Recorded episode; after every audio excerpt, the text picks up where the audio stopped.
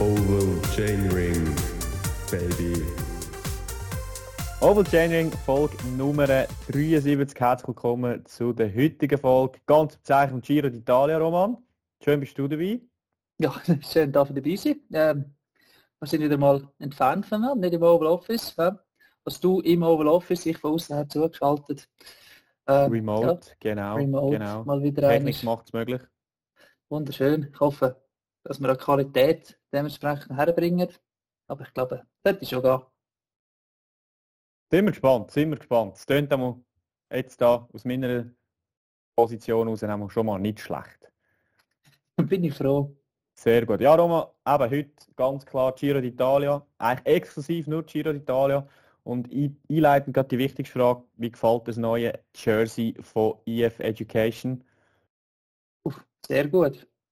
Sehr gut. Mir gefällt es wirklich gut. Äh, es ist wieder, wie soll ich sagen, es ist wieder so der Twist drin, verschiedene Farben und man hat ein Sommerthema aufgepasst. Hat man, gar nicht mitbekommen. Mhm. Mhm. Sagt, dass die, das Dress aus Stoffresten, quasi von alten Kollektionen, die sie gemacht haben, äh, sozusagen zusammengesetzt ist, aber zu einem gewissen Teil. Ich glaube, okay. bis zu ich glaube, ich sind 70 Prozent. Ja. ja. Alte, alte äh, ja, Stoffreste, die sie noch hatten, sozusagen. Ja. Und bei den Velos Gleiche sind alte Lack- oder Farbreste, was sie sagen, sind da gebraucht worden zum Velo äh, besprayen. Ja. ja das Thema in den Mittelpunkt gekriegt. Spannend. Ja, das Velo finde ich mhm. geil. Ganz geil. Sehr, ja. Mhm. Das Trikot, ja, klar, äh, es ist äh, wieder mal eine freche Sache. Äh, die Visibilität wird grandios sein von dem Trikot im Feld. Aber ich finde es jetzt ein bisschen, vor allem die, oder im Vergleich mit den letzten zwei, die es gemacht haben, finde ich jetzt das schon das Schlechteste. Hä? Ja, es, du merkst, dass sie haben keine Kollaboration gemacht mit irgendeinem Label oder, äh, oder so, mit, an, Stimmt, mit einer anderen jawohl. Brand. Und, ja. und ähm, das merkst du, das hat wahrscheinlich ein den Einfluss von der Nicht-Velo-Welt, das ganze Design in der Feld. Mal so, es ist relativ, ja aber es sieht einfach aus wie zusammengeflickt ist, also zusammen geneigte Stoff. Verschiedene, farblich ist jetzt nicht so, dass alles aufgeht, oder? sondern es ist wirklich, du siehst, äh, ja, dass die Stoffreste sind. Man erkennt sowieso auch gewisse alte äh, wie soll ich sagen, sind Hosen zum Beispiel ähm, drinnen wieder. Ist die grüne Hose, die sie hatten, ist auch mhm. ein Teil. Sind die auch wieder vorhanden? Oder die, die dunkelblauen, die sie hatten in der Hose, das ist auch da. Ähm, ja, ein bisschen der Aspekt.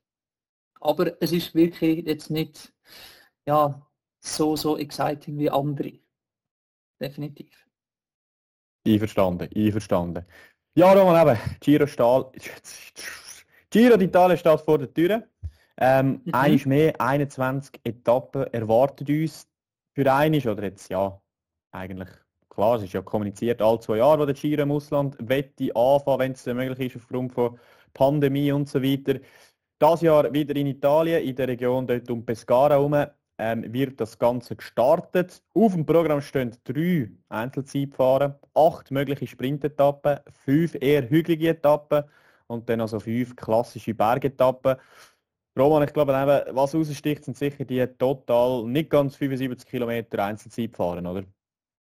Ja, das ist sicher etwas, was der, der Giro das Jahr ausmacht und für, das mag für gewisse GC-Anwärter interessanter, attraktiver macht als für andere, ich jetzt mal so.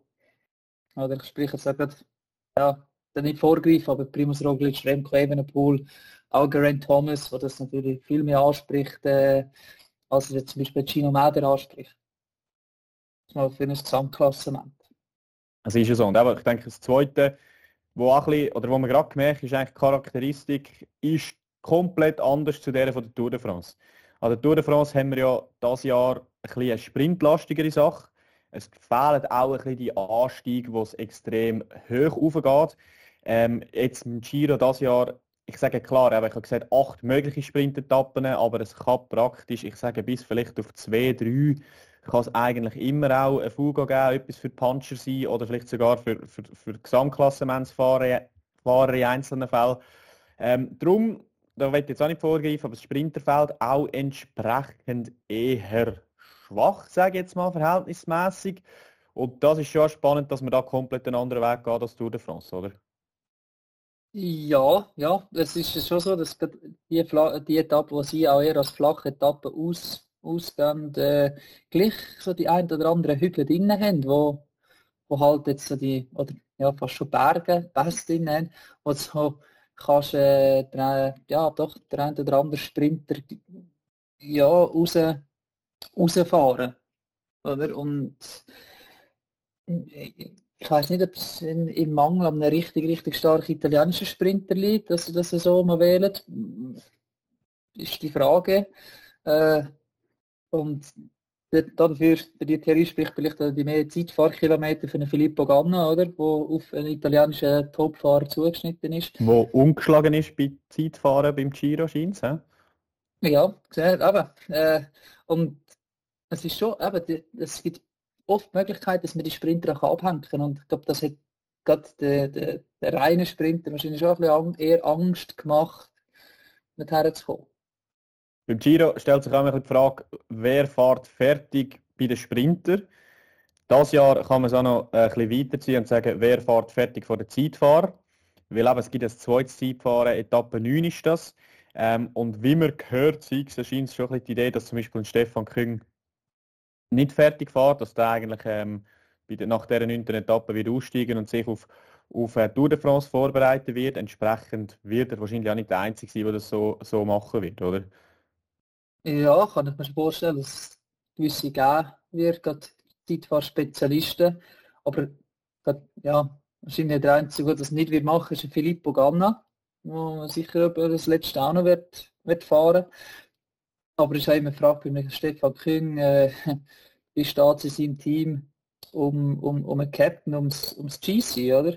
Das ist natürlich schon eine Sache, wenn der das gut läuft, weiß ich nicht, ob er den, man das heißt, Stefan Kühn, gehst trotzdem, oder? Wenn er den gleich könnte brauchen. Hype vielleicht aber auch ein bisschen darüber aus, wie viel sie dem Thibaut Pino noch zutrauen, oder? Ja, relativ wenig eigentlich. Du ja sowieso wenig, oder? Ich eh nicht, das ist so, aber ich habe in der Planung von Gruppama relativ wenig zu sagen. Schon? Ja. Ja, leider Gottes. Aber äh... Ich habe noch gedacht, wo du bist in der letzten Sitzung. bist du bist du Ja, gern. Ja, sicher immer spannend. Ich verstehe nicht. Von mir? Nein, was ich Reddit Aha, Was Reddit? Aber du, ja, gut, sicher gut, das sicher gut. verstehen wahrscheinlich nicht, nicht einmal die Franzosen alles. Genau, aber eben, ich denke, eine zweite Lösung haben ja die sicher nicht dabei, also für, für das Gesamtklassement. Dann haben sehr noch schnelle Leute dabei, wie ein Jake Stewart oder so ein bisschen Etappenjäger wie eine Armirei oder ein, ein, ein Rüdi Molar. Hoffentlich auch ein paar gute... Fabian Lienhardt. Genau, habe ich gerade ansprechen. Mhm. Vielleicht jetzt eben gerade für ihn noch ein paar Sachen dabei. Letztes Jahr an der Vuelta auf einen fünften Platz gesprintet, also könnte mhm. auch, auch noch ein gutes ähm, Resultat rausfahren. Ja, aber wir werden nicht alle einzeln oder alle Etappen einzeln durchgehen. Sicher so ein bisschen die äh, ja, entscheidenderen oder potenziell spannenderen Etappen kurz besprechen, Roman.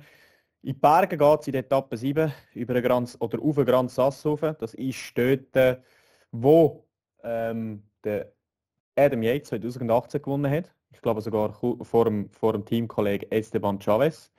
Das ist ja damals der Giro, der so ultra dramatisch war mit dem Simon Yates, seinem Absturz in der letzten Woche ah, und dem Chris Froome, seinem, genau, ja. seinem Comeback dort über eine Colle de Finestre, wo er von weit, weit her angegriffen hat, etwa von 90 Kilometern, glaube ich, sind es oder? Mhm. Von dort her niemand denkt, dass uns... Simon Yates so einbricht.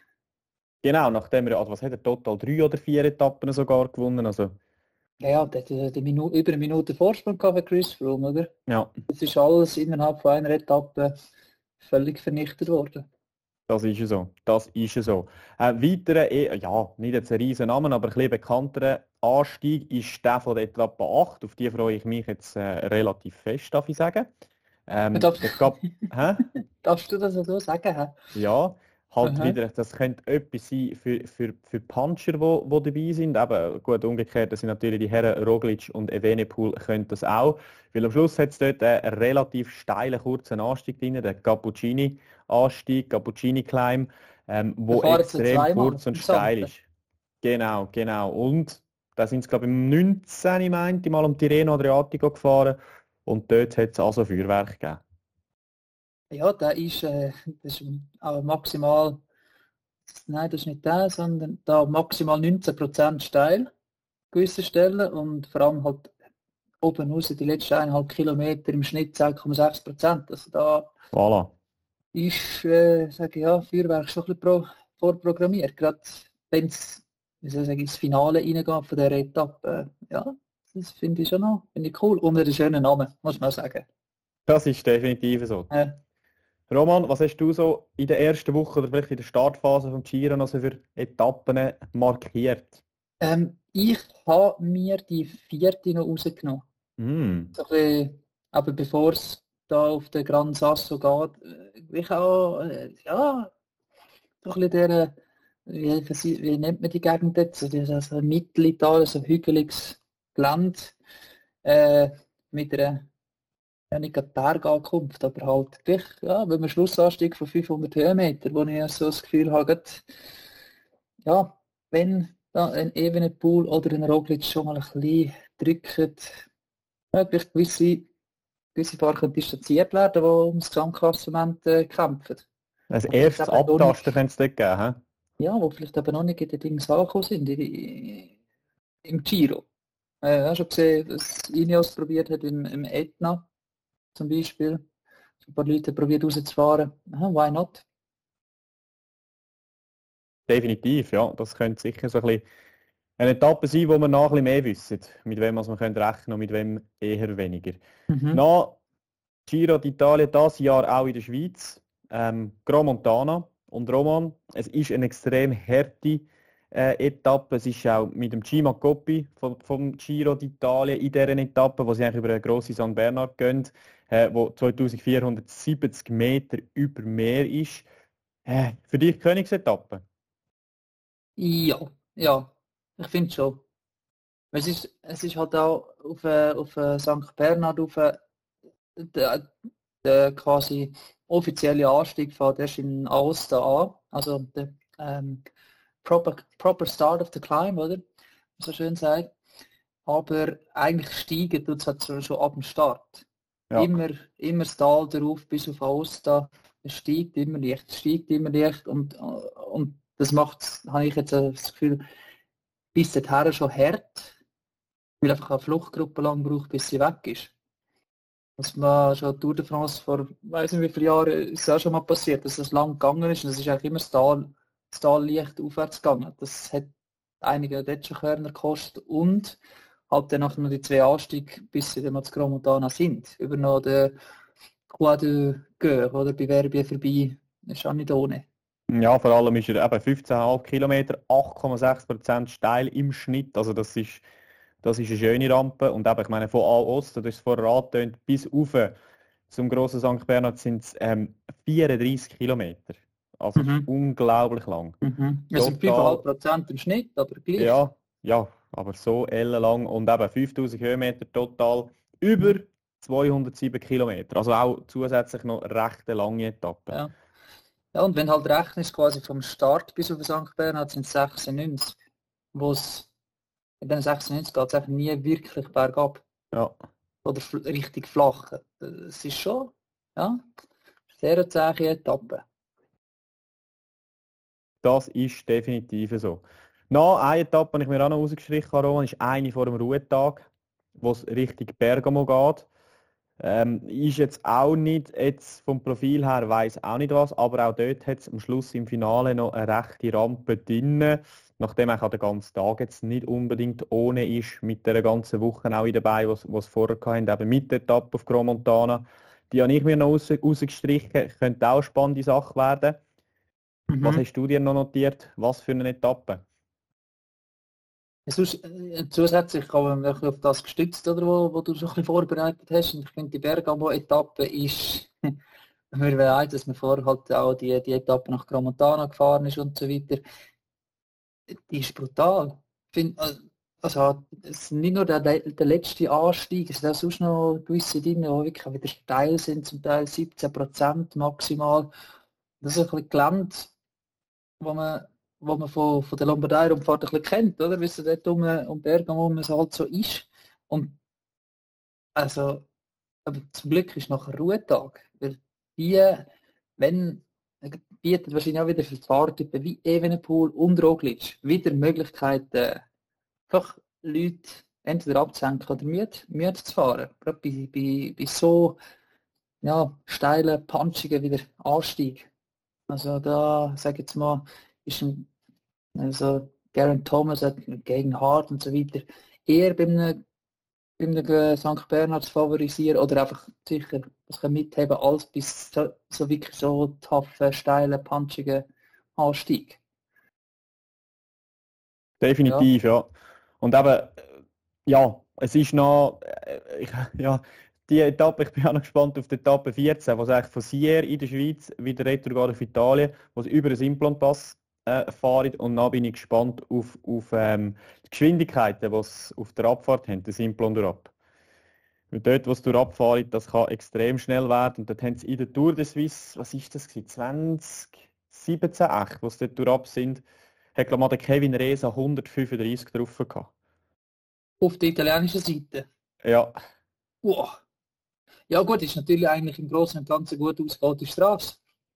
Voilà.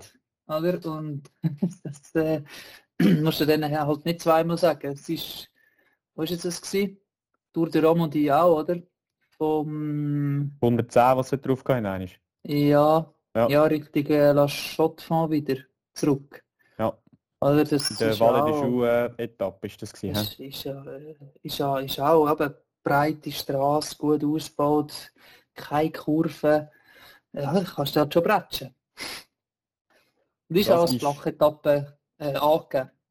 Ja, das, also dort erwarte ich schon ganz klaren Sprint, zwischen den Sprinter, ja. die bisher noch dabei sind. Die definitiv letzte Sprintetappe wird es ja, auf der Etappe 17 geben, 190 Kilometer, bevor es dann auch wieder in die Berge geht. Und ich denke dort, äh, ja, die definitive Entscheidung, ja, eben, ne, jetzt kommt noch Zeit fahren. Mhm. Aber eben, es könnte, man könnte da gut darüber diskutieren, ob jetzt vielleicht die Etappe 19 nicht auch ähm, Königsetappe ist, weil die hat es auch in sich über den Passo Ciao unter anderem und total 5400 Höhenmeter. Also das ist nochmal so klassisch, wie es im Giro halt ist, die richtig harte, harte Etappe nochmal ganz zum Schluss. Mhm. Ja, sie, sie machen es sehr gut eigentlich. Es kann wieder alles nochmal auf, auf völlig durcheinander wirbeln. Wenn jetzt jemand gegen, gerade am Schluss noch die schlechten Tage einfährt, dann, bist, dann kann so eine Etappe wieder alles Gesamtklassement über den Haufen rühren. Und das finde ich im Giro ja noch geil. Das hat das Gefühl, gleich bis zum Schluss durch, ja, also kann unberechenbar sein oder auch Möglichkeiten bietet, äh, dann etwas, dann etwas zu machen. Und ja, also Etappe 17, die du angesprochen hast, wenn es dort keinen Sprint gibt, weiß ich auch nicht, weil es geht prinzipiell von Start bis Ziel nur berg, bergab. Also nur.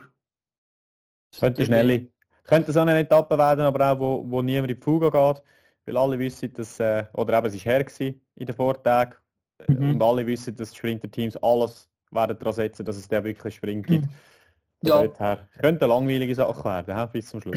Langweilig oder vielleicht einfach auch sehr schnell vorbei. Dass wir die, die Etappe... Oder eben nicht.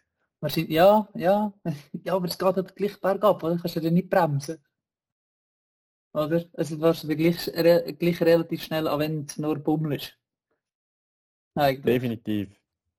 Ja, ja, und nach am Schluss Etappe 20, wo wir dann wirklich, nach der Etappe werden wir dann wirklich wissen, wer als äh, Malia Rosa mit darf heimnehmen das Zeitfahren nochmal 18,6 mhm. Kilometer, aber jetzt nicht irgendwie ein flaches Zeitfahren, sondern relativ ein Herz. Also es hat am Schlussaufstieg unter anderem hat es noch 4,7 Kilometer langen Abschnitt mit 15 Prozent im Schnitt auf diesen 4,7 Kilometer. Also das ja. ist ja spannende Ausgangslage. Also dort Äh, kannst du dann noch mal richtig 22 Zeit gut Prozent im, im Maximum. Ja. 22 Da fragt mich, das, das, da kommt jetzt natürlich wieder Taktik ins Spiel. Äh, startest du mit einem Zeitfahrvelo und wechselst den? Oder äh, startest du gar mit einem normalen Velo oder probierst du mit einem Zeitfahrvelo aufzuwürgen? Äh, das ist schon eine Also, Frage. Ich behaupte, was man gerade kann ausschließen ist, dass irgendeinem Zeitfahrvelo dort rauffährt. Bei diesen Steig Ja, also- Steigungsprozent. Äh, na, ist- aus, ja. Ja, dann ist die Frage gibt es vielleicht deren, die mit dem normalen, mit dem Strassenvelo fahren und dann halt vielleicht ein, ein, ein Scheibenrad hinten drauf tätschen? Wird es das geben? Haben wir auch schon gesehen bei, bei ähnlichen Zeitfahren. Eben, was ist aber elf- relativ schwer, oder? Das Scheibenrad. Ja, das, das Gleich. ist so. Das ist definitiv so. Aber ich kann mir jetzt sagen, aber 11 Kilometer ist halt der gleiche und ja. Ja, du, es, es, es ist spannend, vor allem eben, es, es, er tätscht halt unten auch schon gerade recht rein. Also es ist jetzt nicht so, dass er äh, gemächlich anfährt, wo du jetzt dann noch könntest irgendwie mit dem Mhm. Zeitfahrvelo recht lang, recht lang reinfahren. Also ich behaupte, Großteil bei denen, wo es noch um etwas geht, werden einfach das Velo wechseln. Ja, ich habe das Gefühl, da, da verlierst du fast am wenigsten Zeit. Oder? Also, du kannst dich bis zu der ersten Zwischenzeit, so wie die hier angehst, knapp 11 Kilometer fast mit Zeitfahrvelo und dann wechselst und dann kannst du echt voll, voll Anstieg rein. Ja. Also, Was wir jetzt an- Ja, was wir auch wissen, ist, wie ist die Einfahrt zum, äh, zum Aufstieg. Das haben wir jetzt nicht im Detail angeschaut, aber auch wenn du irgendwie eher, keine Ahnung, 120 Grad Kurve hast, äh, wo du noch reinfahren dann wirst du wahrscheinlich, hast du noch Grund mehr, das Velo unten zu wechseln, oder? Nicht, ja, dass du also so, Schwung könntest mitnehmen so wie es jetzt hier auf, dem, quasi auf, der, auf der Karte aussieht, ist, ist, ist die erste Zwischenzeit und nach der kommt der wie so, wie so 180 Grad Kurve. Also und der startet wirklich dort der Anstieg. Also kannst du eigentlich kannst du schon gut in der 180 Grad Kurve kannst das Velo dort lassen und kannst äh, das Bergvelo nehmen. Ja, mal schauen, vielleicht, weißt du, magst du dich erinnern damals, du, das wisst doch mal, was ist das, 14, 15, gewesen, Flumsenberg auf noch das Bergzeitfahren gemacht. Und dort hat es glaube auch Velo gewechselt und hat glaube Orica Greenedge hat irgendwie einen, einen Schweizer Bobfahrer, also eigentlich wie sagen wir Anschieber, Ah, äh, engagiert. für zu unterstützen beim Losfahren vom Fahrer. Also der hat eigentlich den angeschoben und dann mit ordentlich Schmackes losgeschickt. Mal schauen, ob, ob wir so, äh, so Aktionen ansehen. Äh, Ja, wäre wär, sicher interessant. Die Frage ist, äh, macht der Fahrer so schnell einklicken und parat sein, dass er so verhebt, wenn, äh, wenn er so einen Bobfahrer anschiebt? Du. Aber wenn er nicht eingeklickt ist, ist, ist gibt ja gleich gleich ein bisschen Schwung, gell? Also, Ja, ja, schaden das kann es nicht. Nein, Schaden kann es nicht. Dann von dieser Stelle Schweizer Bobfahrer, Anschieber. Äh, ja, melde dich bei diesen Teams, vielleicht braucht es noch jemanden. Schöner Nebenverdienst, oder? Das ist nicht schlecht. Ja, Roman, wenn wir jetzt haben wir über die Strecke geredet, jetzt haben wir noch ein bisschen über die Fahrer reden. Mhm. Ähm, aber aus Schweizer Sicht haben wir schon angetönt. Fabian Lienhardt, ähm, Stefan Küng und der Gino Mäder sind mit dabei. Kleines Feld aus Schweizer Sicht. Ähm, aber Fabian Lienhardt für ihn ist die zweite Grand Tour in Folge, nachdem er die Vuelta gefahren ist. Letztes Jahr Stefan Küng wird sicher ja, das Ziel haben, eine, eines von diesen Zeitfahren zu gewinnen. Ähm, aber es sind in seinem Fall werden es wahrscheinlich nur zwei werden, so wie man gehört. Und dann haben wir sicher den Gino Mäder, unsere grosse Hoffnung auf ein Top-Resultat im Gesamtklassement. Was traust du ihm zu, nachdem er eigentlich sehr stark gestartet ist, äh, bei Paris-Nizza eigentlich in die äh, Saison und dann bei der Katalonien-Rundfahrt und jetzt auch Romandie letzte Woche nicht den allerbesten Eindruck gemacht hat? Ja, Romandie hat mich jetzt schon ein bisschen zum, ja, ah, zum Nachdenken gebracht, muss ich ehrlich sagen. Ich habe mir mehr erhofft von ihm. Äh, Gerade, gerade eben auf Dion auf, äh, habe ich das Gefühl gehabt, wenn, dann ist er doch dort bei den Topfahrern dabei, aber ist er gleich meiner, meiner Meinung nach viel zu früh abgehängt worden. Äh, und du, kann auch sein, dass der Aufbau jetzt vielleicht genau auf den Giro dort passt kann sein, oder? Dass, dass die Woche jetzt noch erst braucht. Aber ähm, ja, wenn man die Konkurrenz anschaut, auch teamintern mit einem Jack Haig und dem äh, Damiano Caruso, äh, wo dem wo zum Giro doch, was war der zweite, der dritte Gesamtklassement? Romandie meinst du? Oder? Nein, Giro ähm, Aha, vor ja. zwei Jahren. vor zwei Jahren meint ja. Ja, oder, oder einfach teamintern Konkurrenz da schon sehr, sehr groß ist. Und wenn er jetzt wahrscheinlich in der Form, die er jetzt hat, nicht unbedingt äh, eine Captain-Rolle einnehmen kann, habe ich das Gefühl.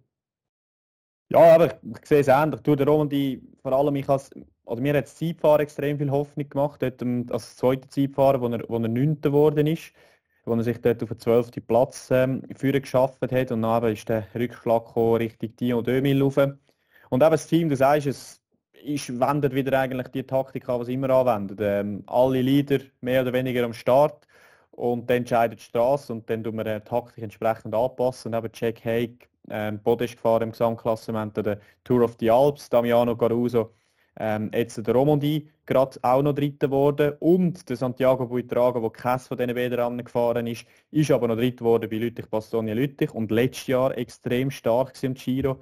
Ja, und die Tour of the Alps sehr stark gefahren noch.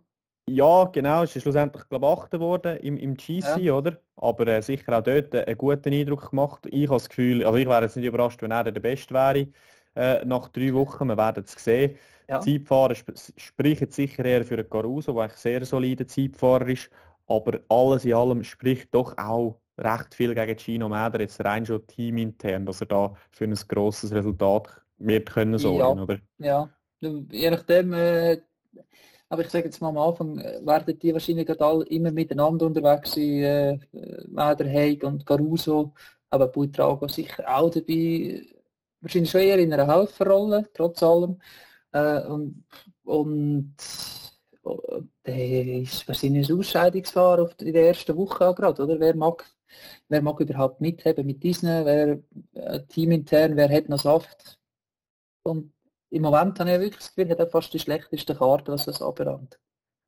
Definitiv, was eben, vielleicht Jack Haig ist ja schon ein Name, den wir viel erwähnt haben vor dreiwöchiger Umfahrt, der hat aber schlussendlich auch nur einiges können wirklich heimfahren, ja. auch jemand, der viel krank ist, jetzt auch Katalonien-Umfahrt wieder ausgestiegen gegen Schluss, ähm, auch viel gestürzt schon in seiner Karriere, also das spricht vielleicht ein bisschen gegen ihn. Aber eben Damiano Caruso, auch Sizilien-Umfahrt, ist er relativ gut unterwegs gewesen, der scheint wirklich parat zu sein und vielleicht auch schlussendlich der, der Fahrer sein, ähm, oder ja, wo, wo, das Team wahrscheinlich am meisten daran glaubt und, und, und das auch mit guten Resultaten wird ähm, ja, zurückzahlen. Ja, ja, das kann man gut vorstellen. Aber schon mal als Notlösung oder Zweitlösung zum äh, Mikel Landa aber auf dem Podest der Giro abgeschlossen. Also, dem her ist wirklich einer, der gerade in so einem Rennen wahrscheinlich gut kann bestehen Definitiv. Ja, Roman, eben, es reden ja eigentlich alle vom Zweikampf Evenepoel Roglic. Zu Recht. Stand jetzt, ja. Äh, ja, beim Evenepoel wissen wir jetzt nicht viel. Es geht über drei Wochen. Der Welt bewiesen. Ähm, sie haben sich an der Katalonien-Rundfahrt schon bettelt, er und mhm. äh, Roglic. Äh, für die Fernsehzuschauer sehr sehenswert. Äh, für den Radsport eine Riesenwerbung, was sie zwei eigentlich äh, geboten haben gegeneinander. Und ja, ich finde auch der Roglic ist in sehr guter Form bis jetzt. Um, ja, beim Rest ist es halt noch schwierig zu sagen. Also bei diesen zwei weiss man, das Gefühl, weiss man, dass die sicher gegeneinander gut können fahren und auf einem ähnlichen Niveau sind. Und der Rest weiß einfach nicht, ob es daran herkommt. Wenn wir jetzt mal davon ausgehen, dass die beiden genau gleich stark sind am Start, mhm. wäre jetzt das bessere Team von diesen beiden? Hm. Ich hätte jetzt schon eher auf Roglic gesetzt, vom Team her. Voilà. Also eben Affini, Dennis, Van Emden, Kostratnik. Ja, ja Kuhn Baumann, der letztes Jahr zwei Etappen glaub, gewonnen hat, oder? Sogar, ja. Ja, aber also, Top, Top Team dabei, obwohl noch zwei äh, müssen ausgewechselt werden. Ich kann nicht mehr im Kopf, welche das sind. Erst kurzfristig jetzt. Mit der Dennis und der Van Emden sind frisch dazugekommen. Ja. Mhm. Aber ja, spielt auch eine Rolle bei, dem, bei dieser Mannschaft. Die haben genug äh, gute Leute zum Unterstützen. Und Evenepoel, also es ist ja nicht schlecht, aber äh, ich glaube, Team intern gab es wahrscheinlich halt die eine oder andere Lösung, die vielleicht noch ein bisschen unterstützender wäre. Zum Beispiel? Äh, Seneschal zum Beispiel. Aha. Ja gut, aber in dem Bereich habe ich das Gefühl, ich sehe, jetzt, also ich sehe das Problem mehr wirklich bei den, bei den, bei den Bergen. Also wenn es wirklich ins Gebirge geht, aber Ilan von Wilder, Louis Verwacke haben super Eindruck gemacht, beide zusammen in Ardennen. Aber mhm. es sind auch beides zusammen mhm. verhältnismäßig noch junge Fahrer. Jan Hirt ist klar, der könnte das per se. Ähm, ist auch schon Sechster geworden an einer Grand Tour, gerade letztes Jahr eigentlich noch, noch stark gefahren. Das wird wahrscheinlich der Mann sein, was der für Evenepoel an wird müssen richten, ist jetzt das Jahr aber noch nicht wirklich extrem positiv aufgefallen. Aber ich würde schon sagen, also Teamstärke, dort äh, geht das Pendel ganz klar für mich auch richtig Jumbo-Visma. Ja, äh, die Frage ist halt auch bei, bei Quickstep, wer würdest du für die Berge schicken, um Evenepoel zu unterstützen? James ja. Knox vielleicht? James Knox, ja, der echt gut fährt bis jetzt. Definitiv, mhm. ist das Vertragsjahr für ihn. Vielleicht ein bisschen auffällig auch bei ihm. Und dann ist es schon gleich, ja, die Frage, weißt hat man Mauro Schmid vielleicht mitnehmen aber das ist eh ein bisschen eine Schwachstelle innerhalb des Teams. Also das, das ist ja, ja. bekannt und das haben wir auch schon mehrmals besprochen. Aber es ist mehr, mehr das, oder, dass es halt Team intern wirklich auch nicht so die Alternative oder die Möglichkeiten gibt, zum, zum ihn jetzt, wenn es um eine dreiwöchige Gruppe die Berge geht, richtig gut zu unterstützen. Aber wahrscheinlich äh, ja, unterstützt er sich selber am besten. Denke ich auch, nur schon so, wie er fährt. Gell? Na, Roman, die zwei grossen Favoriten haben wir besprochen. Wer siehst du als Fahrer, der diesen zwei könnte dazwischen funken?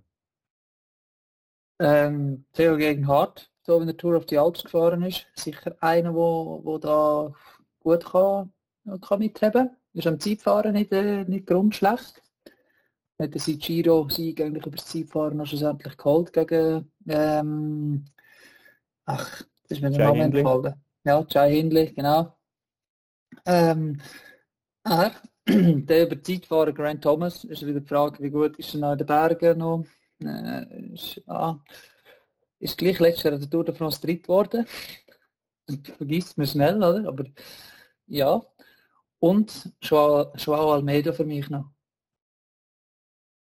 Einfach weil er jetzt Giro ist er grundsätzlich jetzt immer gut gefahren und ist ein guter Zeitfahrer und hat also das Gefühl, der nötige Biss dort bei diesen zwei einmal dran zu bleiben, wenn andere vielleicht mal abhängen. Ja, und äh, also ich bin auch, also Theo gegen Hart wirklich, also eigentlich schon die ganze Saison jetzt. Also ich meine, das hat bei der Valencia-Rundfahrt angefangen, als er äh, Dritter geworden ist und dann das auch im Tirreno bestätigt hat, als er auch nochmal Dritter geworden ist. Tour of the Alps jetzt gewonnen, plus noch zwei Etappen. Also der scheint wirklich in einer sehr guten Form zu sein. Ähm, und wie gesagt, er ist wirklich mehr als ein solider Zeitfahrer. Ich glaube, das darf man auch so sagen. Beim Geraint Thomas, er ist halt da wieder ein Jahr älter, nicht? Also, mhm. Wenn der Giro vorbei ist, wird er 37 sein äh, ziemlich genau gegen Schluss wieder 37 und bei ihm, eben, ich meine jetzt Tour of the Alps, auch dort hat man es gesehen, dort ist er auch wirklich ganz klar als Helfer dabei gewesen. Aber ich denke, wo, wo wir bei ihm, oder wo wir jetzt bei also uns sicher keine Sorgen mehr machen bei ihm, das ist, wie er es über drei Wochen.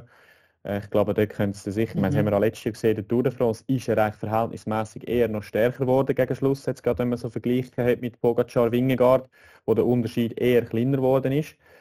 Ja, er hat einfach die Erfahrung über die drei Wochen. Das weiss, wenn es mal einen Tag nicht ist, teile ich es gut ein und, und, und kann dann vielleicht am anderen Tag wieder ein bisschen mehr rausholen. Das ist etwas, was vielleicht für ihn spricht, aber ja, eben, es ist halt bei dem Alter wenn nicht mehr, es ist nicht gleich einfach, Form aufzubauen, gute Form herzubekommen, bis es halt für Jüngere ist, wie eben Evenepoel, Almeida, selbst der Roglic, Ja, und auch die beiden haben äh, wirklich ein starkes Team dabei. Themen Ahrensmann, der zwar diese Saison noch nicht so wirklich den Tritt gefunden hat. Laurens de Plus, wo ja wieder ein bisschen besser fährt jetzt das Jahr, nach schwierigen Jahren. Und der Pavel Sivakov. Genau, plus der Pavel Sivakov, wo wahrscheinlich in dieser Rolle jetzt an Giro geht, wo ich ihn jetzt eigentlich auch mittel- bis langfristig sehe, als absoluter Edelhelfer, nicht mehr und nicht weniger.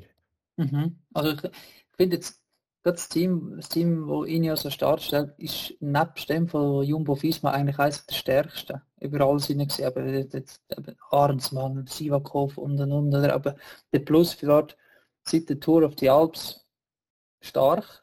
Dort schon sehr gut gefahren, gute Helferdienst geleistet.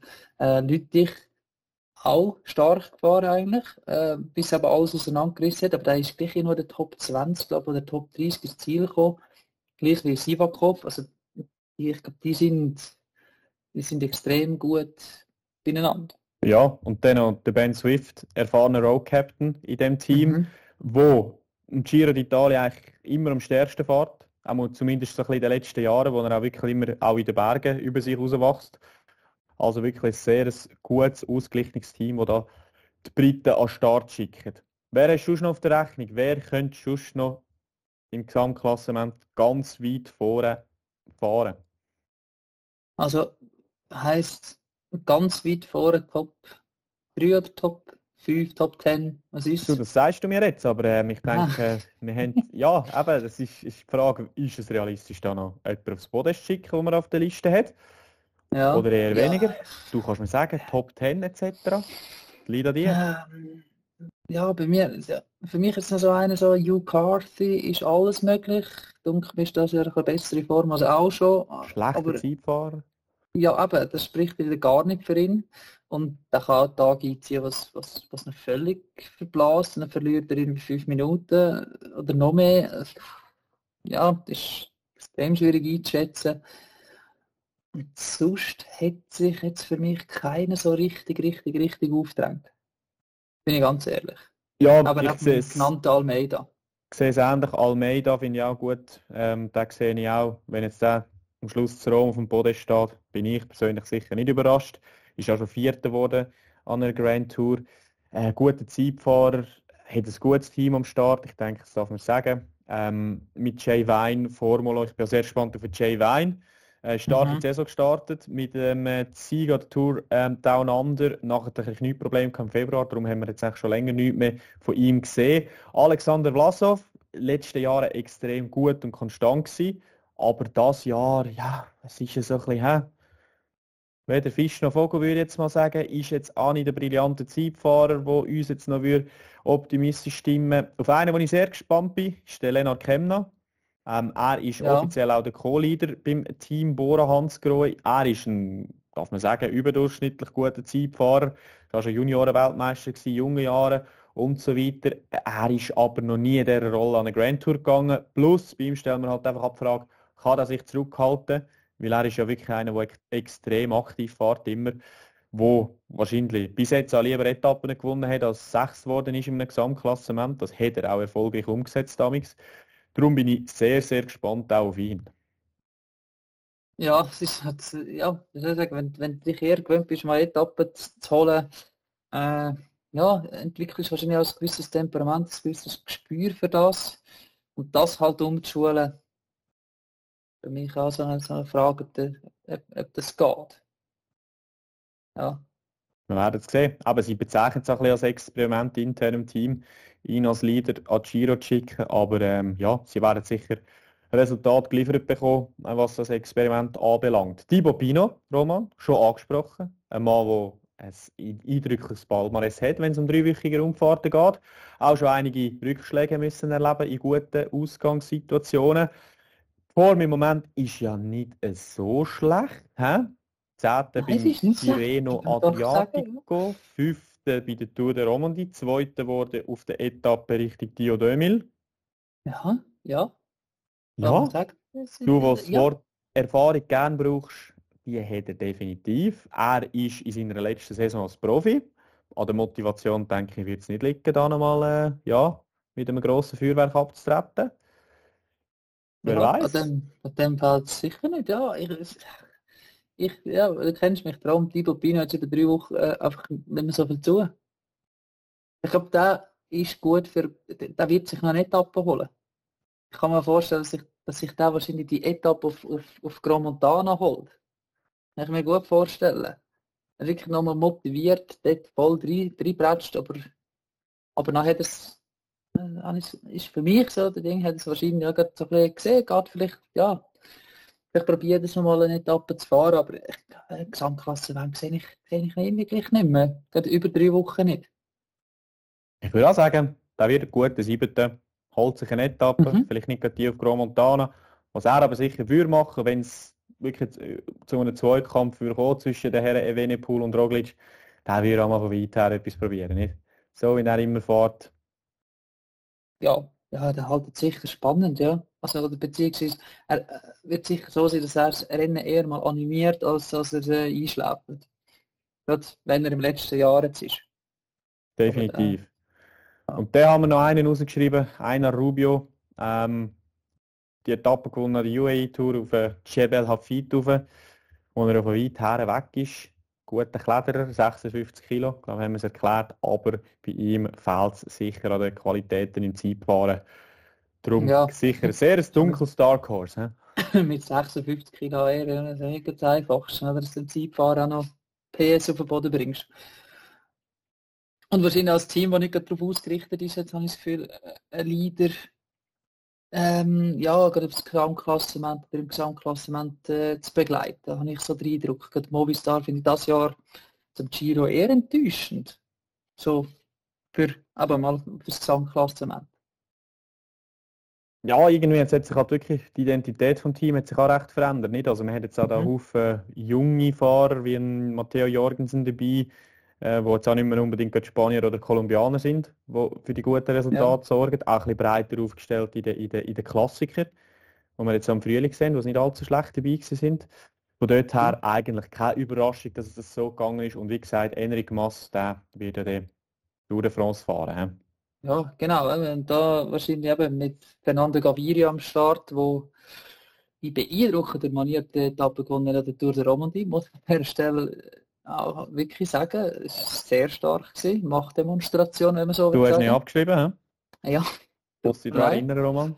ja, ja, du nur, du nur. Du, es ist eben, es ist mal ein Sieg. Sind ihr noch nicht, Ja, ja, absolut. Also ich habe, rehabilitiert? hä? genau, absolut. Also wir sind noch nicht dort, wo ich jetzt könnte da dich, äh, ja, Nein, nein, mit dem- nicht. Aber er ist, glaube ich, in dieser Mannschaft wahrscheinlich für, für jetzt den Giro der Leader, wenn du so, äh, wenn du so würdest sagen. Also es Ja. geht wahrscheinlich schon um ihn und um Etappen gewinnen aus dem Sprint raus und nicht irgendwo um, um das Gesamtklassement. Und eben, das ist ja das, was ich damals gesagt habe. Ich traue es ihm noch zu, das Jahr mit dem Team eine Grand Tour Etappe zu gewinnen. Und ich glaube, das wird er auch machen an dem Giro. Kann ich mir dem Giro noch vorstellen, auch im Mangel von der Konkurrenz vom Start ist. Absolut. Roman, gute Überleitung. Bei den Sprinten sind wir jetzt angekommen. Ich habe mir ein paar schnelle Männer rausgeschrieben. Wir fangen an. Metz Pedersen, Mark Cavendish, Fernando Gaviria, Caden Groves, Pascal Ackermann, äh, nicht solo, auch am Start, wobei, ja, gestürzt durch den Romandie, macht keinen guten Eindruck. Mhm. Dann habe ich zwei Namen mit einem Schrägstrich aufgeschrieben. Dainese Meyerhofer, weil Dainese, typisch DSM, Tour of the Alps gefahren, Tour der Romandie und jetzt noch der Giro. Und am Tirreno zum Gut, Beispiel der vertreibt das natürlich brutal, weißt ja, ja, du. Ja, genau. ja. Und, äh, als, und eben am Tirreno zum Beispiel ist der Danese vielfach auch für den Meyerhofer gefahren im Leadout. Also von dort her könnte man vielleicht Mhm. erwarten, dass der Meyerhofer eher der Mann ist. Ähm, auf den, was sie setzen werden. Kurt Nielsen, klar kein klassischer Sprinter, aber hat viel für ihn dabei. Mhm. Für das gleiche gilt für Michael Matthews, wo wieder mal der Giro fährt. Nach Gonzoni habe ich ihn aufgeschrieben. Und Fiorelli, ein Mann, der immer mal wieder für gute Resultate sorgt, wenn es denn nicht ein klassischer Sprint ist, sondern eben eine kleine hügeligere Angelegenheit. Und äh, ja, als eher unbekannter Fahrer habe ich den auch noch draufnehmen. Ja, Habe ich einen gut, vergessen? dass du, nein, nein, glaube nicht. Aber es ist noch gut, dass du da jetzt drin nimmst, oder? Quasi, äh, nachdem er bei Esport Frankfurt sehr animiert gefahren ist, wenn es mir nicht täuscht. Weiß ich nicht Äh, einmal. ich, ah nein, Moll? Mal, mal, das ist schon er, das ist glaube schwer gewesen, oder? Ja, auf jeden Fall, ist er noch 17 geworden. Äh, Genau. aber, äh, ja, ich glaube, vergessen ist es nicht wirklich einer. Was ich immer wieder vergesse, ist, dass der Alberto Dainese gar nicht so alt ist. Der ist erst 25. Und ich Ja, habe ja. ständig das Gefühl, der ist schon ewig dabei. Halt das DSM-Produkt, gell? die sind meistens jung. Ja, Die sind äh, erst alt, wenn sie weg sind von DSM. ja, aber für mich, ich habe das Gefühl, das ist auch schon, das, das, das ist schon 30 oder so. Aber dabei, mm, 25 eigentlich immer noch junger Burst. Ähm, ja, aber dann haben die Sprinter, der, dem Giro, jetzt mal, Caden Groves, habe ich das Gefühl, sicher noch so äh, ein heißes Eisen. Ja, ich behaupte auch, das ist wahrscheinlich noch aber gut, einer mal, einer, den wir vielleicht noch vergessen ist Jake Stewart. Finde ich. Weil ich halt gerade... Ja, ja. Äh. Ist, ist schnell, aber ist auch nicht so schnell, wie er auch schon war. Aber der kann jetzt da regelmäßig Top 5 fahren. Ja, das, ja, das schon. Ja, aber ich hätte es mehr in Etappensieg gerechnet oder ja. gedacht. Also. Und da ja, habe ich so das Gefühl, Caden Groves, Fernando Gaviria, wenn es wirklich so die normal so Sprint Royal ist, sehe ich dann schon die vorne. Ja, definitiv. Und eben, was auch ein bisschen auffällig ist, denke ich, der Sprintzug fehlt ein bisschen bei vielen Teams, also beziehungsweise man könnte es auch übersetzen in ein bisschen mangelnden Glauben, dass es wirklich einen Haufen Sprints gibt. Und dort mhm. ist wahrscheinlich schon Alpecin das Team, wo wahrscheinlich den besten Sprintzug dabei hat, mit Sinkeldam, mit ähm, Sparali, Oldani und so weiter. Mhm, das definitiv. sieht noch am besten aus, hätte ich gesagt. He? Äh, ja, ja. Also wenn ich zum Beispiel UAE anschaue, äh, ist da von einem Sprintzug nicht wirklich gross etwas zu sehen, oder? Aber der Ackermann Pascal wird eher mehr auf sich allein gestellt sein. Sag jetzt mal. So mit ja, Magnalti, Ulissi, Wein, Formulo, Almeida ist schon gerade eher äh, die andere Richtung geschaffen worden. Hast du gerade Magnalti gesagt? Ja. Ist der auf der Liste? Ja, das ist drauf. Aber der ist relativ frisch drauf, nicht? Passiert, aber bei mir auf, äh, auf Pro Cycling Stats grünes Härchen hinter dem Aufgebot. Ha, da ist jetzt aber neu reingekommen. Du? Das kann sein. Aber den hätte ich vorher auch noch erwähnt, he? nicht? Bei den Anwärtern auf äh, Top 10 Platz im Gesamtklassement. Vor allem, weil er ein guter Zeitfahrer ist. Ja, ich habe halt Prag viel, dass er für Almeida muss arbeiten Ja, oder eben, das wird die Straße entscheiden, nicht? Aber das finde ich doch jetzt eine sehr gute ja. Nomination, muss ich sagen. Ja, wo bei mir entweder ja. runtergegangen ist oder jetzt wirklich noch ausgewechselt worden ist im letzten Moment. Weil ich finde es absolut also richtig. So nicht?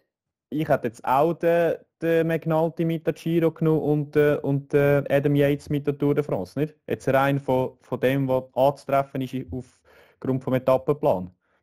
Ja. Bravo, also, UAE, ja. Hey, bravo, hat ja. dafür einfach den Ackermann auf sich allein gestellt. Ja gut, da ist sich das gewöhnt mittlerweile. He? Ja, mittlerweile schon. Seit er nicht bei Bora ist schon, oder? Voilà, voilà. Ja, Roman, und dann noch eine letzte Kategorie, wo wir etwa darüber reden, ist das Thema Bergtrikot. Und dort ist es ja immer ein bisschen Sache, oder? Kannst das machen, was du willst. Kannst eine Lotterie. Aber da passiert eh irgendetwas. Aber, also, was man kann sagen... Äh, Hast du vor, vor drei Jahren oder zwei Jahren auf, auf den Dings ähm, äh, Ruben Guerrero gesetzt? Was, was nachher geholt hat? Nein, aber man könnte ja, ein paar Namen in den Raum rühren. Ja, natürlich, ja. ja. Es sind meistens mhm. gute Bergfahrer, die nichts zu bestellen haben im, im Gesamtklassement, wo aber auch die Freiheit müssen haben vom Team, oder? Das ist das andere. Ja, Und dort habe ich ein paar Namen rausgeschrieben. Joe Dombrowski, Ben Healy, bin ich sehr mhm. gespannt auf den Mann. Mhm. Lorenzo Fortunato, der Mann, der mal, was ist es, von Monte Zoncolan gewonnen hat, oder? Ja, und im Moment wirklich starke Form beieinander hat. Das ist einfach ein guter Mann. Lorenzo Rota, ja. Rein Tarame, äh, Pozzo Vivo bin ich gespannt, was der noch kommt. Einer Rubio habe ich noch aufgeschrieben, weil ihm wirklich nicht zutrauen, dass er da über drei Wochen und dann vor allem in der Zeit fahren etwas mhm. kann mhm. stellen. Carlos Verona, Vertragsjahr für ihn, man hört, das ging richtig in Neos, vielleicht hat er noch nicht unterschrieben und ist entsprechend motiviert. Eddie Danbar wird sicher Freiheiten haben. Filippo Zana, das gleiche Team, für ihn gilt das Gleiche. Noch irgendwie einen aus dem, aus dem äh, Team Bachrein Merida, wo dann auf, ähm, ja, nicht aufs Gesamtklassement fahren wird und ja, von der Santiago Boitrago. Hm, ich traue dem eigentlich relativ viel zu tun, echt zu viel ja. fürs Bergtrikot. Und ein bisschen mein Favorit auf das Trikot, Bauke Mollema. Oh, spannend. Meine, Trek, die haben jetzt schon... Also, ja nein, die Trikone fahrt nicht, oder? Das wäre die haben eigentlich absolut nichts dabei, außer der Petersen für die Sprints und so voilà. Ja. Ja, dann musst du mal mal richten mit äh, Berg. Punkt. Äh, ja. das ist für mich immer die schwierigste Kategorie, Bergpreis. Irgendwo, es, muss, es muss immer irgendwie so viel zusammenpassen, dass der eine gleich mehrere Tage kann in einer Fluchtgruppe mitfahren und sich halt die Punkte holen, was, was sich lohnen über die grossen Pässe und so. Ja, das, äh, hm, jetzt, mit denen, die du genannt hast, sind wir nicht schlecht drin. Das ist das Gefühl. Allem sind da viele auch gute Form. An der Stelle auch sagen. Jetzt gerade mal das Team Goffidis noch angeschaut, aber da ist auch nicht gerade der Wahnsinn am Start. Der Bob Jungs? Vielleicht noch? Weißt du nicht? Ist durch. Oder muss er muss schnell- schaffen. Ich weiß es nicht. Mal, mal, der Meinst muss es schaffen. Ja, ja, ja, muss wahrscheinlich schaffen. Aber es kann natürlich auch sein, dass, es, dass der Vlasov äh, schnell mal hinterher spielt, dann muss er auch nicht mehr schaffen. Und da ist noch Young Lenny Kemner. Ja, ich weiß nicht, der Young Lenny Kemna, ah, der schon, äh, ob es da auf das Gesamtklassement fahren lässt, oder dass er das überhaupt, das- dass er das, ist offiziell, Roman. Aber ich sage eher, gut, aber da lastet die, die, die, die, die Last einer ganzen Nation auf seiner Schulter. das ist eh so. Radsportnation Deutschland. Wenn es der Vlasov auf die Fresse rührt, der Kemner ähm, packt es nicht, dann setze ich dort eher auf einen, auf einen Patrick Konrad, der ja brillante Form hat im Mm. Moment. Also Mhm. Lüttich extrem stark gefahren ist, jetzt Eschborn Frankfurt auch wieder davor war in der Spitzengruppe. Ein bisschen zu viel gemacht hat, meiner Meinung nach. Aber die Form ist bei dem Aber gleich noch Zweiter geworden. da. Ja, ja, ist Im Sprint, äh, ja, ja, ja, zweit nein, der hat geworden. wirklich im Quasi den Finale viel Sprint gewonnen gegen Fedeli und Hirschi. Ja. Ja, Hirschi hat zu viel gemacht. Dort. Hm, Ich, ich habe das Gefühl, hätte mehr müssen machen. Er hätte ihn Zellen durchziehen dort, nicht? Durchziehen hat er dort sollen, ja, aber, Ja. aber äh, durch das hat er, für das, weil er nicht durchgezogen hat, hat er, fast, hat er eben zu viel gemacht. Voilà. Dem, oder? Roman, Mhm. Zeit für Tipps. Dein Podium, Gesamtklassement in Rom. Erst, zwei, dritt. Wer ist es? Podium Gesamtklassement in Rom, Roglic, Evenepoel, Gegenhardt. Ja, Ja, super. Unterschreibe ich. Entschuldigung. Nein, äh, also Roglic denke ich für mich der grosse Favorit. Ich bin persönlich auch der Meinung, er wird es mit einem sauberen Abstand machen auf Evenepoel. Ich glaube, dass der Evenepoel irgendwie auf eine Art und Weise schaffen wird, dass es verkackt. Mhm. ähm, dass er irgendwie zu viel Energie, Energie braucht bei gewissen Etappen. Katalonien hat man es schon gesehen, was er dort zum Teil gemacht hat. Das, ist, das kannst du über drei Wochen einfach nicht machen. Klar, er hat letztes Jahr die Vuelta gewonnen, aber ich behaupte, die Vuelta und jetzt der Giro, Profil. gerade wie wir den- jetzt so, wie wir den Giro antreffen in diesem Jahr, mit der harten letzten Woche, mit dem extrem harten Zeitfahren am Schluss, Ja.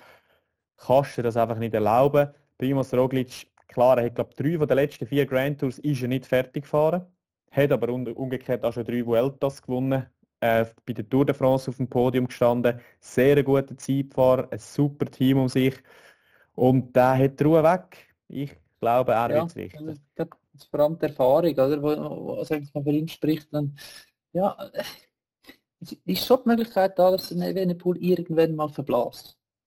Aber glaube, so Etappe 4 ist so etwas, wo, wo wahrscheinlich er eher reintätscht und das Gefühl hat, jetzt, da muss er etwas reissen und man kann einen Redler da liegen, äh, wo ein Roglic vielleicht ruhiger an die Sache hergeht und sagt, hey, lassen wir jetzt mal vorbeigehen, greift das sicher nicht an, alles ruhig. Es hat so, vielleicht auch so, Faktoren. Ja, und ich meine, im Fall vom, vom Gegenhardt könnte man vielleicht fast sagen, dass er wahrscheinlich der beste Frühling hat von allen. Sehr Ja. konstant gewesen, ein Haufen Rennen gefahren. Er ist noch Und nie so gut gefahren seit seinem Giro-Sieg wie jetzt. das ist definitiv so. Er hat auch gesagt, er sei viel krank gewesen nachher. Hat, Mhm. glaube jetzt wieder, ich bin nicht sicher, aber glaube auch wieder der gleiche Trainer wie damals. Von dort Mhm. her, das scheint zu funktionieren. Und Ja. äh, darum sehe ich ihn auch äh, zu Rom auf dem Podest, wenn alles gut läuft. Ja, ja definitiv. Also Sprintwertung, für mich eine klare, klare Sache. Mats Pedersen, Topform und es sind ein Haufen Etappen dabei, wo er drüber kommt, andere nicht. Darum, der wird es richten. okay. Ähm, sage ich dort Caden Groves. Auf das, Gut. äh, Guter Ein Mann, anderer- guter ja. Mann, guter Mann. ich traue mal zu, dass er über, gewisse Sachen äh, drüber reinkommt. 100, Was der erklärt er nicht so schlecht.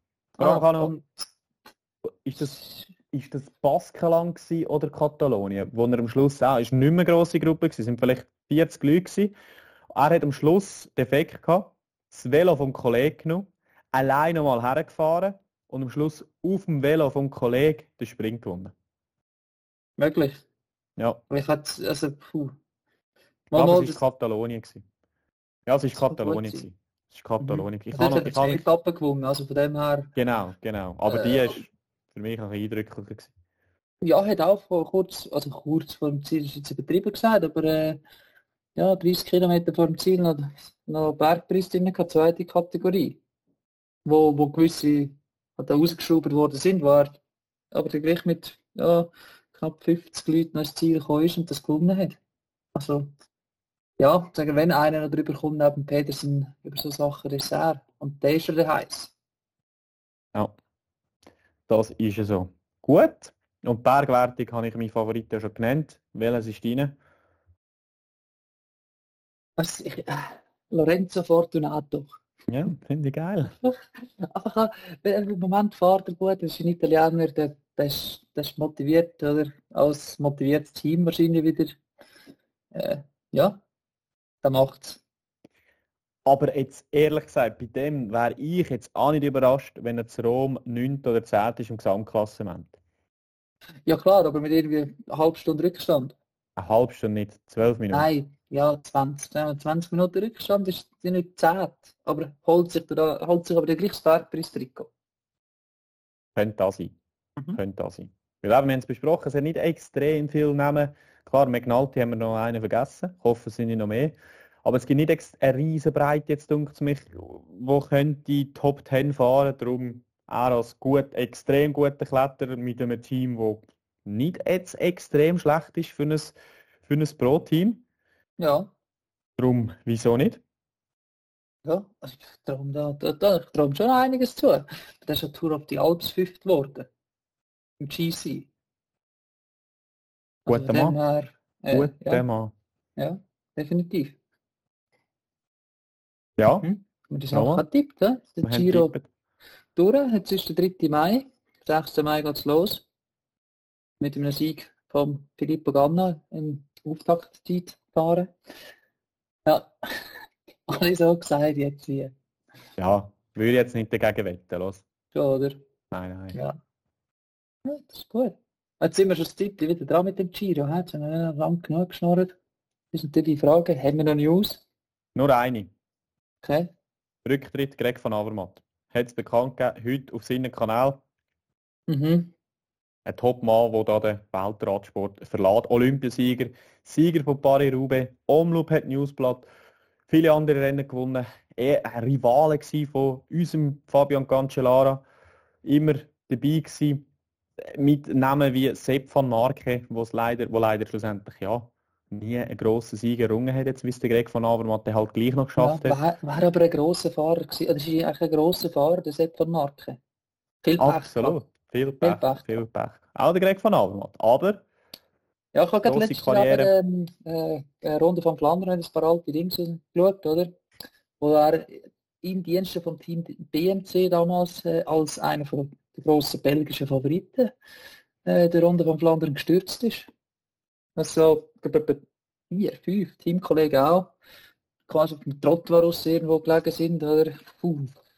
Shattered Streams. und Shattered Collarbones. Mhm. Nichtsdestotrotz eine grosse Karriere hingelegt. Die Ja. absolute Krönung natürlich eben die zwei Siege, Paris-Roubaix und, und ähm, Rio, Olympische Spiel. Und wir wünschen ihm doch auf dem Weg, er wird sicher zuhören, alles Gute. Mhm. Ist an der Stelle ist natürlich die Frage, was macht der Michi Scher? Ja gut, äh, wir viel mit werden Greg, es sehen. immer mit Greg von Avermaet unterwegs gewesen, oder meistens mit ihm unterwegs gewesen, oder? Ist halt auch nicht mehr der Jüngste, wird auch 37 das Jahr. Ja. Vielleicht, ja, sagt er äh, meine Berufung ist, ist jetzt durch. Ohne Greg. Vielleicht. Ja, weißt Ist jetzt aber gerade letztes Jahr und das Jahr jetzt aber auch nicht mehr so viel mit dem Herr von Avermaet unterwegs gewesen. Nein, aber es, es ist schon mehr Also sie können es auch ohne einander. Ja. aber es ist schon ein Duo, wo, wo jetzt wirklich viele, viele, viele, viele Jahre miteinander verbracht hat. Also, darf man an der Stelle schon sagen. Und eben, die Frage stellt sich dann wahrscheinlich irgendwann auch, Michi Scher, wie, wie geht es weiter? Die Motivation? Oder? Vor allem, wenn eben rundum quasi die Weggefährten irgendwann halt auch äh, mal weg sind und nur noch, noch Jungspünde rum sind wie, wie die Evenepoels und so weiter. Wir werden es sehen. Falls es zu einem Rücktritt kommt, wird das sicher zeitnah kommuniziert. Roman, Natürlich. gibt es schon noch etwas von deiner Seite, wo du musst loswerden Gerade, ja, nein.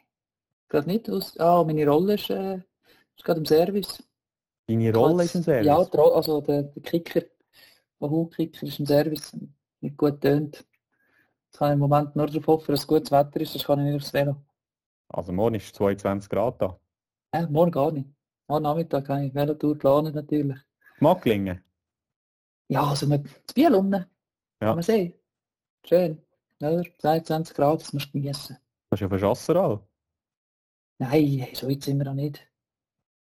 Nein, nein. Zone 2, gell? Zone 2. Zone 2, immer schön in der Zone 2. Ab und zu mal ein F einbauen vielleicht, oder? Aber Zone 2. Aber ich muss sagen, im Moment, ich finde, läuft gut. Zufrieden. Ja. Bin ich froh. Wie bist du, wie bist du zufrieden mit, dem, äh, mit deinen Leuten? Janis Wasser, Tim Thorn, Teutenberg. Ja, neue Saison gut angefangen. Äh, ich habe ein paar Siege können ringen. Ma Mallorca-Rundfahrt habe ich gewonnen. Tour of Oman das zweite Mal hintereinander gewonnen. Äh, Alex Boden, nachdem er letztes Jahr, äh, glaube ich, was sind vier, fünf Rennen gewonnen hat, das er schon drei Rennen gewonnen. Wo übrigens im richtigen Leben Giro fährt. Ähm, erste Grand Tour für ihn. Von dort her. Ja, nein, es läuft sehr Oh. gut. Es läuft sehr gut. Richtig stimmt, für, äh, für äh, Archidus Citroën, oder? Voilà, voilà. Mhm. Mhm. Läuft richtig. Das ist jetzt schon, wie, wie viel, wie viel, äh, wie viel Saison machst du so mit dem neuen, mit dem Sponsor Apple Tirol? Zweite, dritte? Zweite? Das ist die zweite. Ja. Ja. Boah. Da ist schön Cash Sieben. schon reingekommen. Boah, geht. Du, ich hoffe da schon auf einen rechten Zustupf äh, fürs nächste Jahr, weil sonst, ähm, ja. Du, Ja. Wir hoffen immer, auf, immer noch auf die Verpflichtung von Mark Hirschi im Team Apple Tirol. ah, vielleicht, äh, weißt du, hat noch zwei Jahre verlängert jetzt bei Eolo Cometa. Ah ja, Eolo, Eolo Cometa hat übrigens einen neuen Sponsor im Game. Oh, Weißt du, wie heißt der? äh, Mercatone Due. Nein. Brillant, nicht? Brillant. Da haben sich die Entwickler aber auch etwas einfallen lassen. Ja, in ganz gelben Trikots zueinander. Ja. Ganz komisch. Hat man, hat man so Ja, noch nie Gruppe. gesehen. Ne? Vielleicht. Ja, plötzlich taucht jetzt bei dir noch ein junges Talent aus Italien auf mit dem Namen irgendwie Mirko Pantani. Du, ich hatte, ich hatte, äh, wie heißt er jetzt wie? Luca De Silvestri, der ist gut. Oh, Nein, warte, Das- Alm, heißt Salvatore Di Luca heißt er. Brillanter Kletterer. Luca de Silvestri, wenn ich das Gefühl habe, das habe ich schon irgendwo mal gehört. Luca di Salvatore. Ah, schöner Ah. Name. Brillanter Name, brillanter Fahrer. Gemacht für wo? Berge. Für Berge. So. Ah, schön. Also Zukunft dann rosig. Sehr, sehr rosig. Klassikerfahrer. Klassikerfahrer. Ja. Das ist immer noch meine Schwachstelle, aber ein junger Slowen, Luca Schormann heißt er. Der wird es der wird's müssen richten, ja. Okay, das setzt man mittlerweile auf so einem Klassiker an. Belgier keine Sicht. Du musst opportunistisch sein, gell? Ich tue da Ja, nicht. Nationen auswählen, sondern Fahrer. Profil, Ja. Charaktere, Ist eine Investition, oder? voilà. Natürlich, und die. Lohnforderungen. Mhm. Klar, klar. Das ist ganz ökonomisch denkt. Halt nicht so radsportromantisch wie viele andere. Ja, und der Markt ist auch wichtig für mich, Mhm. italienische Sponsor. Darum muss ich viele Italiener im Team haben. Ja, ist ja okay. Ist okay. Solange nicht das Management auch noch italienisch wird. Nein. Sehr gut. Ja, schön. Gut, Roman, Merci für den danke für die Abriss, Zeit. hä? Ja, bitte gern geschehen. Ich, äh, ja, freue mich auf die Giro.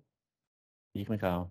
Sehr, sehr fest. Es ist wirklich, ich glaube, es verspricht ab am Anfang Spektakel und ich glaube, ja, man sollte den Fernseher anschalten ab dem Wochenende. Das SRF überträgt jede Etappe live und für die, die der Zum ersten Mal, schauen- Zum ersten Mal? Also ich weiß nicht, wenn es Ja, stimmt. wenn, dann ist es aber das sonst äh, nur von der Tour de France. noch schwarz-weiß damals. Ja. Mhm. Es Das ist ist ja mal cool. Zeit geworden, gell? Ja, ich finde es super. Und sonst, wenn man es auf Englisch will schauen, ist es immer noch GCM. Und man kann ja hin und her switchen, je nachdem, was einem besser passt. Und welcher Kommentator einem besser passt. Das ist auch der. Machen wir. Ja. Ja. Also. Hey, wünsche dir, hä? Schönen Abend. Mhm. Gut. Träume.